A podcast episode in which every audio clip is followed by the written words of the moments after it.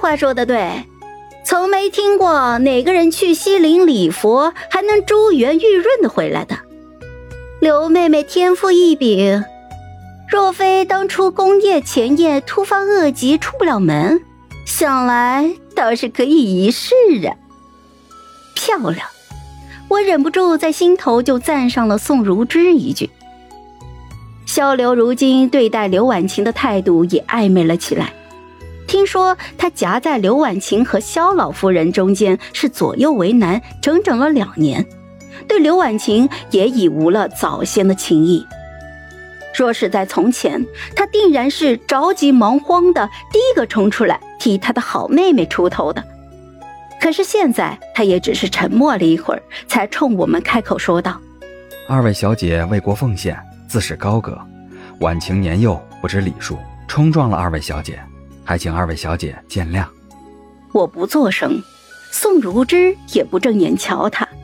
他走过来挽起了我的手臂，嗤笑道：“切，就这还年幼呢，和这种眼盲心瞎的玩意儿废什么话呀？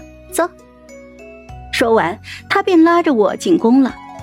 一路上，他的脊背挺得笔直，一如当初一般，是一只骄傲的孔雀。两年未见，娘娘依旧慈爱温柔，站在圣人的身边，依旧像一尊圣洁的菩萨。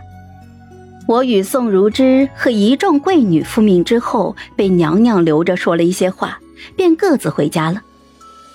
因着娘娘的指婚，我还是从刘府中出阁。纵然父亲千百个不愿意，却依然给我备下算得上是丰厚的嫁妆。萧承业请人算了最近的吉日，迫不及待的就要将我迎回家了。刘婉晴也同样是等得着急了，恨不得我回家的第二日便又走了。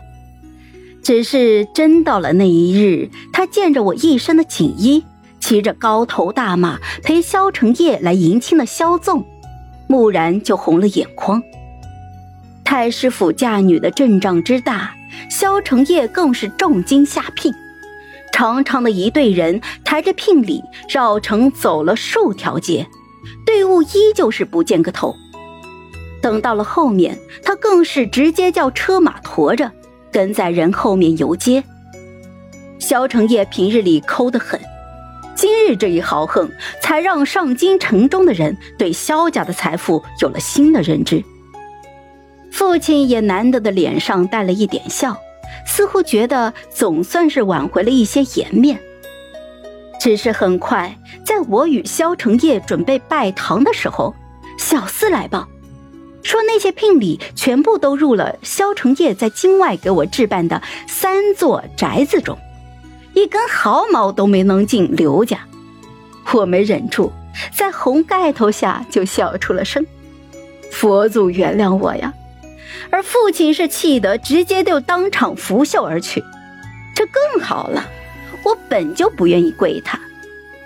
父亲走后，萧承业背着我跨过了家门，走进了喜堂之中。